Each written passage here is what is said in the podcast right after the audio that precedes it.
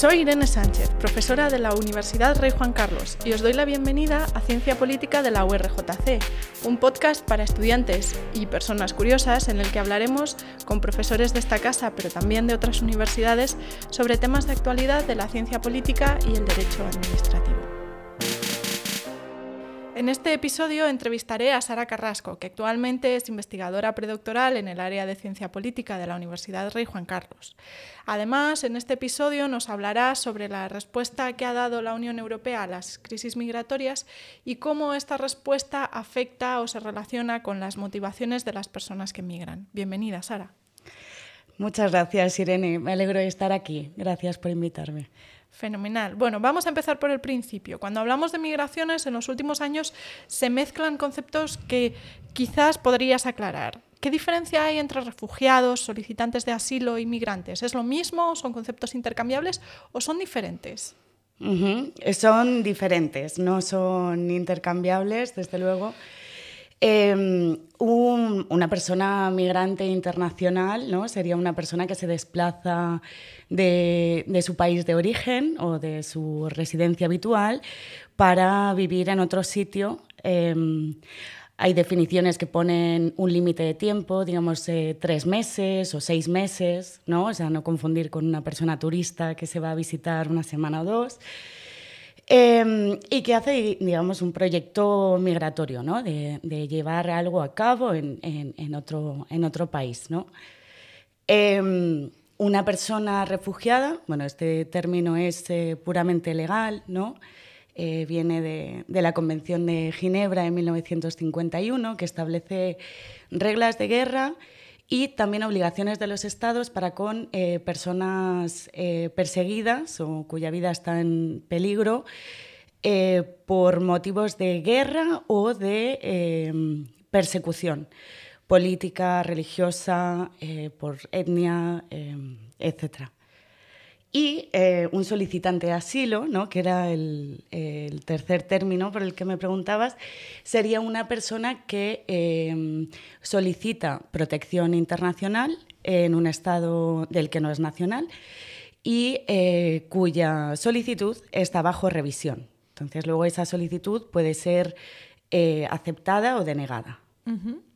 O sea, que son personas cuyas motivaciones para migrar en muchos casos o el estatus dentro del proyecto migratorio están en diferentes fases. Si pensamos en, la combinación o en la pareja solicitante de asilo frente a refugiado o solicitante de asilo refugiado frente a los migrantes, ¿no? Eh, sí, muchas veces se concibe como que las motivaciones serían puramente diferentes y, excluyentes, ¿no? Em, pero desde, la, desde el estudio de las migraciones eh, vemos que a veces esa línea no es tan fácil de dibujar, ¿no? En los últimos años se habla de la dualidad entre migrantes y refugiados. ¿Qué implica esta aproximación? ¿Cuál es la distinción o la ¿Cuál es la diferencia que marca respecto de las definiciones que me dabas antes? Pues la dualidad migrante-refugiado sería un marco em, de entendimiento de las migraciones que el, término mismo, dualidad migrante-refugiado, es crítico con una manera de entender las migraciones que está muy difundida. ¿no? Em, lo que critica es eh, el entendimiento de que eh, una persona refugiada es como intrínsecamente diferente a una persona migrante, ¿no? ¿Qué entendería eh, los términos migrante internacional versus refugiado como términos excluyentes, ¿no? La definición que he ofrecido yo, ¿no? Cuando me has preguntado, era una definición inclusiva, que considera que las personas refugiadas serían como una categoría de migrantes internacionales eh, que son reconocidos, eh, bueno, sí, que son reconocidos por los estados ciertas, cierta, cierta protección y, y cierto acceso a ciertos derechos, ¿no? ¿Cuáles son las principales críticas que hace esta forma de entender la migración a las visiones tradicionales? Aparte de esta idea de que la migración y el asilo no son mutuamente excluyentes. Pues este marco de, entendimiento de las migraciones establece, pues por un lado, que las personas refugiadas em, migran por motivos puramente políticos, eh, cuya migración es forzosa y cuyas migraciones son legítimas. Y hasta ahí todo bien, digamos. Eh, la problemática se establece cuando mm, se asume que quien no cumple con los requisitos establecidos en la Convención de Ginebra em, es necesariamente una persona que migra voluntariamente por motivos económicos y cuya migración es ilegítima. Entonces, la crítica a esta manera de entender las migraciones sería que hay personas que migran por motivos no contemplados en la Convención de Ginebra, eh, cuya migración sí es forzosa y eh, que sí tienen eh, ciertos derechos que los estados ahora mismo no están reconociendo. ¿no? O sea, que el estado de destino quizás sí tenga una responsabilidad moral, que no legal, porque no está recogido en las leyes internacionales, para con estas personas. ¿Podrías poner un ejemplo para que se pueda entender mejor cuáles serían estas circunstancias en las que la migración se convierte en forzosa, aunque no entre en los supuestos de la Convención de Ginebra? Em, bueno, podemos pensar en, las migraciones climáticas, que muchas veces es difícil demostrar a qué, a qué, a qué exactamente se debe, sobre todo cuando son procesos más lentos. ¿no? Digamos, si hay una inundación o un terremoto, ¿no? como acaba de, em, suceder en Japón, es más obvio porque la, migración es, eh, digamos, un poco instantánea ¿no? en el momento. Y la causa es más fácil de, eh, de señalar, de identificar. O sea, estarías pensando en estos, em, en estos microarchipiélagos que hay en, en el océano em, Pacífico, esto es, en los que llevan muchos años reclamando que se les reconozca un estatus especial porque se están quedando sin territorio para sus casas como consecuencia de la subida de los niveles del mar. Exactamente, o el proceso de desertificación, ¿no? Eh, como la ampliación del, Sahel, donde vemos que hay desplazamientos que suceden muy poco a poco eh, eh, y que estos desplazamientos se tienden a entender erróneamente eh, como desplazamientos pues, puramente económicos y, eh, ilegítimos en el sentido también de, o sea, aquí algo muy importante que tenemos que tener en cuenta es en el sentido de que los derechos económicos, sociales y culturales también son derechos humanos, que es algo que se olvida ¿no? y que igual la Convención de Ginebra eh, no reconoce que una vulneración de derechos económicos, sociales, pueda ser eh, eh, una causa de migración legítima. ¿no? ¿A qué me estoy refiriendo? Pues migrar para poder acceder a, un servicio de salud, a tener em, ¿no? una operación o bueno, simplemente acceso a, un sistema sanitario de cobertura. Em, sí, o incluso a tener una vida un poco más acomodada y poder organizar unos planes de, futuro en los que esté garantizada la alimentación y acceso a un confort mínimo, ¿no? Esta sería la idea. Exacto, exacto. O el derecho a la vivienda, por ejemplo, ¿no? cosas que son eh, muy básicas y que entendemos como derechos, pues, por ejemplo, aquí en España, eh, aunque se puedan ver eh, eh, no siempre tan garantizados como quisiéramos, eh, pero entendemos que son derechos, pero muchas veces mm, no los concebimos como derechos humanos. ¿no? Mm. En el marco de tu investigación habéis em, hablado con personas que habían emprendido estos proyectos migratorios. ¿Qué os contaron? ¿Cuáles eran los relatos que emergieron en estas entrevistas? Sí, bueno, lo que vemos eh, en parte es una superposición de motivaciones. Vemos también, en el sentido de motivaciones económicas y políticas, vemos como estas, eh, eh, digamos que lo económico está imbricado con lo político, ¿no? Y donde hay inseguridad política es más probable que haya inseguridad económica y viceversa, ¿no? Eh, entonces, estas, estas realidades no son tan fáciles de, diseccionar y cortar, ¿no? Por otro lado, eh, la línea que establece la Convención de Ginebra entre migraciones forzosas eh, versus migraciones voluntarias tampoco es tan fácil de dibujar. Y otra cosa que nos mostraron los resultados, que, bueno, que también han documentado otras investigaciones, ¿no?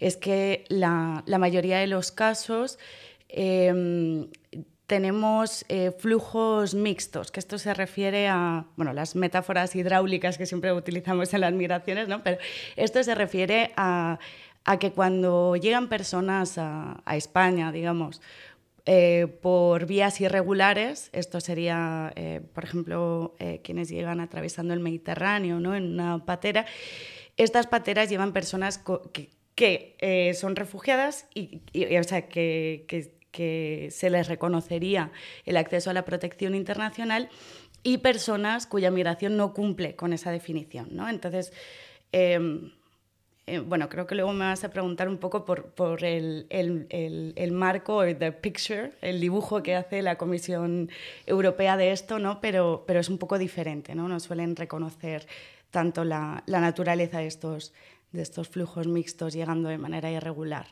¿no?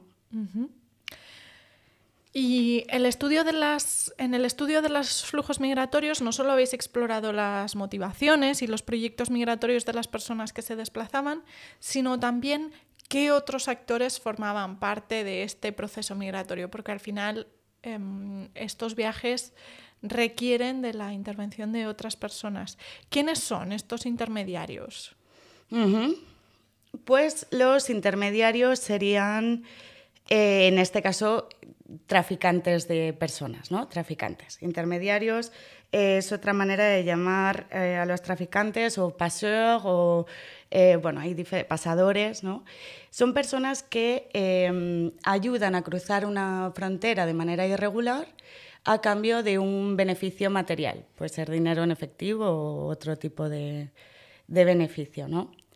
Em, la, las declaraciones informes, digamos, de la Comisión Europea y en los medios de comunicación em, tienden a, representar una realidad donde estos intermediarios o traficantes de personas eh, incitan o engañan a las personas migrantes para que, eh, para que migren, ¿no? diciéndoles, quizás convenciéndoles de que la vida es mejor en, en, Europa o que es fácil cruzar una frontera de manera irregular. ¿no? Pero lo que hemos visto a través de los testimonios de las personas que hemos entrevistado es que la decisión de migrar sucede anteriormente al contacto con, con, una, eh, con una persona intermediaria y además que, mm, que se migra sabiendo eh, eh, de los riesgos involucrados en las rutas eh, migratorias irregulares, ¿no? O sea, personas que dicen, yo sabía que podía morir y, y, aún así decidí, decidí emprender el camino, ¿no? Los, los peligros de explotación laboral o incluso ¿no? de esclavitud moderna que tenemos en Libia, personas que decidieron ir a Libia habiendo escuchado historias de terror y, y sabiendo un poco eh, lo, que, lo que se arriesgaban. Ahora, no quiero decir que esto siempre es así. También hay personas que no, no se habían dado cuenta de lo peligroso que era o de lo traumático que podía ser, ¿no? Em, entonces, pero bueno, vemos que los traficantes no tienen un rol central a la hora de incitar eh, o determinar quién viene a Europa. O sea que su papel es más bien secundario dentro del proceso de decisión, es decir, que hay una motivación previa y son los migrantes o las personas migrantes las que van a buscar a estos intermediarios y no tanto estos intermediarios los que van a ir buscando em, clientes, si se les puede llamar así, o personas a las que vayan a, a pasar. Sí, sí, exactamente, exactamente. ¿Y qué hace que las instituciones comunitarias se interesen por la gestión de los flujos migratorios, en lugar de considerarlo un problema fronterizo propio de la soberanía de cada uno de sus Estados miembros? Las instituciones comunitarias como, como, como, asociaciones y ONGs, ¿te refieres? No, estoy pensando en la Unión Europea, en la Comisión, en bueno, el entramado de instituciones de la Unión Europea. Claro, bueno, lo que sucede con la Unión Europea es que es un organismo muy grande, ¿no? Creado de diferentes agencias y tenemos una multitud de, eh, perspectivas, posiciones y agendas políticas, ¿no? Eh, la que predomina en términos de migración sería eh, pues un aumento del, control migratorio, de la, vigilancia y de la criminalización, ¿no? o sea, un aumento de, eh, de, casos de detención, de deportación, de externalización de fronteras, que al final lo que hace es aumentar la vulnerabilidad de las personas migrantes aumentar su dependencia de eh, traficantes para poder cruzar fronteras eh, de manera irregular y, en definitiva, e irónicamente, en un ciclo vicioso, estas políticas no solo aumentan la vulnerabilidad de las personas migrantes, sino también em, funcionan en beneficio de estas mafias de, tráfico de personas. ¿no? Y aprovecho, porque es muy importante, para eh, decir, o sea, explicar la diferencia entre eh, tráfico y trata. Porque muchas veces estos términos se utilizan erróneamente de manera eh, como si fueran sinónimos y la trata sería la, el abuso con fines de explotación laboral o sexual o para tráfico de órganos, ¿no? O sea, y, el tráfico sería la eh, ayuda de cruzar una frontera internacional a cambio de un dinero. ¿no? Son cosas diferentes. O sea que digamos que el tráfico sería solo facilitar el paso, mientras que la trata implica un segundo paso posterior en el que se va a dedicar a esa persona a alguna actividad de índole ilegal. Exacto. Exacto. Y sería posterior en el caso de, una migración internacional, irregular y demás. Pero no es necesario que, eh, una persona cruce una frontera eh, de manera irregular para caer en una red de trata. ¿no? O sea, una red de trata puede eh, no involucrar un cruce de fronteras. ¿no? Vale. ¿Y cuál es la aproximación que tiene la Comisión a la gestión de las migraciones? Porque decías ahora que, bueno, que em, hay una multitud de agencias que están implicadas y que parece que el hecho de que se haya tomado una visión más bien de cierre de fronteras fomenta las eh, fomenta el papel que juegan estos actores, estos eh, intermediarios. Pero ¿qué, ¿Cuál es la aproximación? ¿Qué es lo que está proponiendo la Comisión en este sentido? Bueno, la Comisión eh, tiene por un lado esas, esas, políticas de mayor control migratorio y, luego por otro lado tiene las campañas de información que hace en países de, de origen o de tránsito, que son campañas de información eh, con el objetivo declarado de eh, informar a los migrantes de los riesgos involucrados en el cruce de fronteras. Esto es muy irónico eh, en el sentido de es la razón por la que es tan arriesgado cruzar tiene mucho que ver con las políticas europeas, eso por un lado. Y luego, por otro, la efectividad de estas campañas de información Em, ha sido denominada muy baja por diferentes estudios que han visto el impacto que tienen. Por un lado, porque muchas veces las personas ya saben de los riesgos involucrados y por otro, porque existe una, bueno, una desconfianza de las instituciones, eh, particularmente las instituciones europeas, perdona, eso hacia mí, reloj, particularmente eh, las instituciones europeas que están eh, llevando a cabo estas políticas de, criminalización. ¿no? Entonces, no existe una desconfianza, em, dado que se presupone que son campañas de disuasión en vez de campañas de información. No sé si me he explicado, si se entiende. Sí, la, o sea, la idea sería que estas campañas de información que realiza la Unión Europea, tanto en países de origen, que serían los países donde han nacido las personas que migran, como en países de tránsito, es decir, países que van a atravesar en su proyecto migratorio, em, no son percibidas como un valor añadido que les permita tomar mejores decisiones sobre cómo migrar, sino más bien como una disuasión em, para que no migren y se vuelvan a esa situación que les ha llevado a migrar y, en la que ya tenían alguna información sobre la situación en el país al que desean migrar, ¿no? Exactamente. Principalmente sí, y al mismo tiempo también tengo que decir, o sea, que la realidad es muy compleja y es múltiple, ¿no? Dependiendo del pueblo de origen, la ciudad de origen, ¿no? O sea, que dentro de un mismo país puede variar, existen mayores o menores grados de conciencia al respecto del riesgo ¿no? involucrado. Entonces también no solo son eh, eh, agencias de la Unión Europea los que llevan a cabo eh, estas campañas de información, sino a, veces también una persona que, que ha migrado de manera irregular y se ha enfrentado a experiencias muy traumáticas puede volver y llevar em, una campaña de información a cabo, ¿no? O sea, no es nada de blanco y negro aquí, ¿no? Eh, sí. Vale. Em, hasta ahora hemos hablado de los distintos em, actores que hay dentro del proceso migratorio. Por un lado, la persona que migra, por otro lado, estos facilitadores o intermediarios y, en último término, las instituciones, fundamentalmente las comunitarias, porque a través de Frontex se realiza buena parte del control fronterizo dentro de la Unión Europea en colaboración con los estados. No nos vamos a detener demasiado en los estados porque si no probablemente habría que revisar muchas legislaciones, ¿no? Eh, cada uno tendrá, imagino, Sí, no voy, no voy a entrar en eso, pero voy a, voy a aprovechar eh, que has comentado lo de los diferentes actores, ¿no? como por un lado los facilitadores eh, o intermediarios.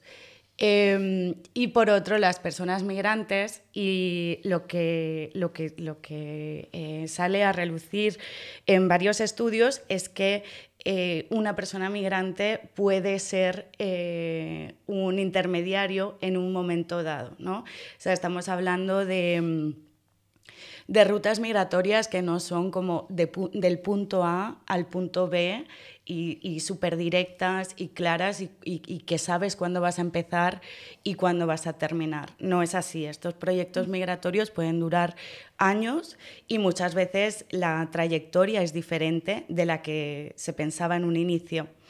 ¿Y qué sucede? Que a lo largo eh, del camino eh, una persona se puede quedar sin dinero y decidir ayudar a otras personas a cruzar para poder ahorrar suficiente para después poder cruzar ellas, ¿no?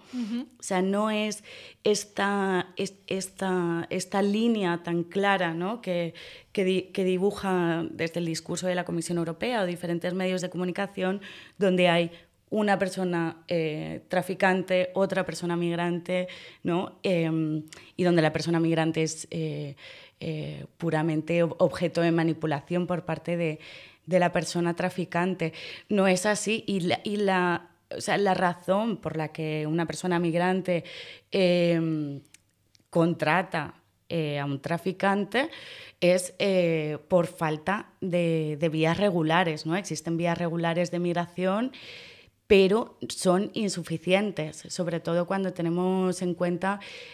no solo eh, las personas que, quieren venir a Europa, sino eh, la situación de derechos humanos en, otros lugares.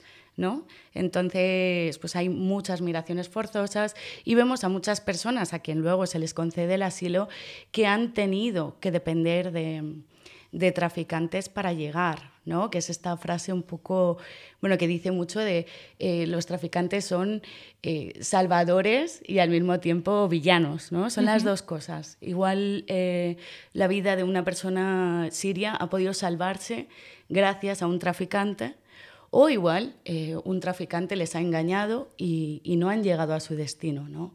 Em, pero lo que vemos es que las políticas migratorias europeas ahora mismo lo que hacen es em, entre otras cosas, tratar de impedir la llegada de personas para con quienes tienen obligaciones legales de proteger internacionalmente.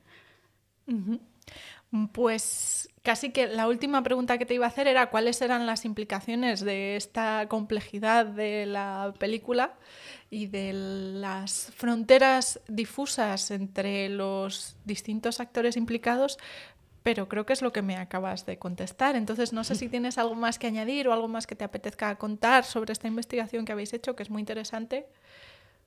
Sí, bueno, es más un, comentario que estaba pensando eh, eh, ayer por la tarde, ¿no? Eh, cuando una persona me, hablaba de los nómadas digitales.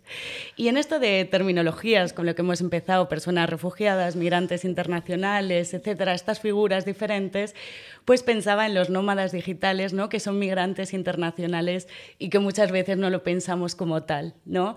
Y simplemente para dejar ahí una reflexión de, de qué tiene también de, de clasismo eh, la apertura de, fronteras, ¿no? Sí, bueno, em, habría que añadir a este concepto el de expat, que se ha puesto muy de moda, que vendría a identificar a estos migrantes que no se quieren llamar a sí mismos migrantes, ¿no? Porque son personas normalmente con alta cualificación, altos recursos y para los que las fronteras sí que están abiertas.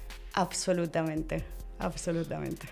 Pues por mi parte es todo. Muchas gracias, Sara. No sé si te queda algo más que contar. Eso es todo. Muchas gracias por invitarme y, espero que sea la primera de muchas. Muchas gracias por escucharnos y hasta el siguiente episodio.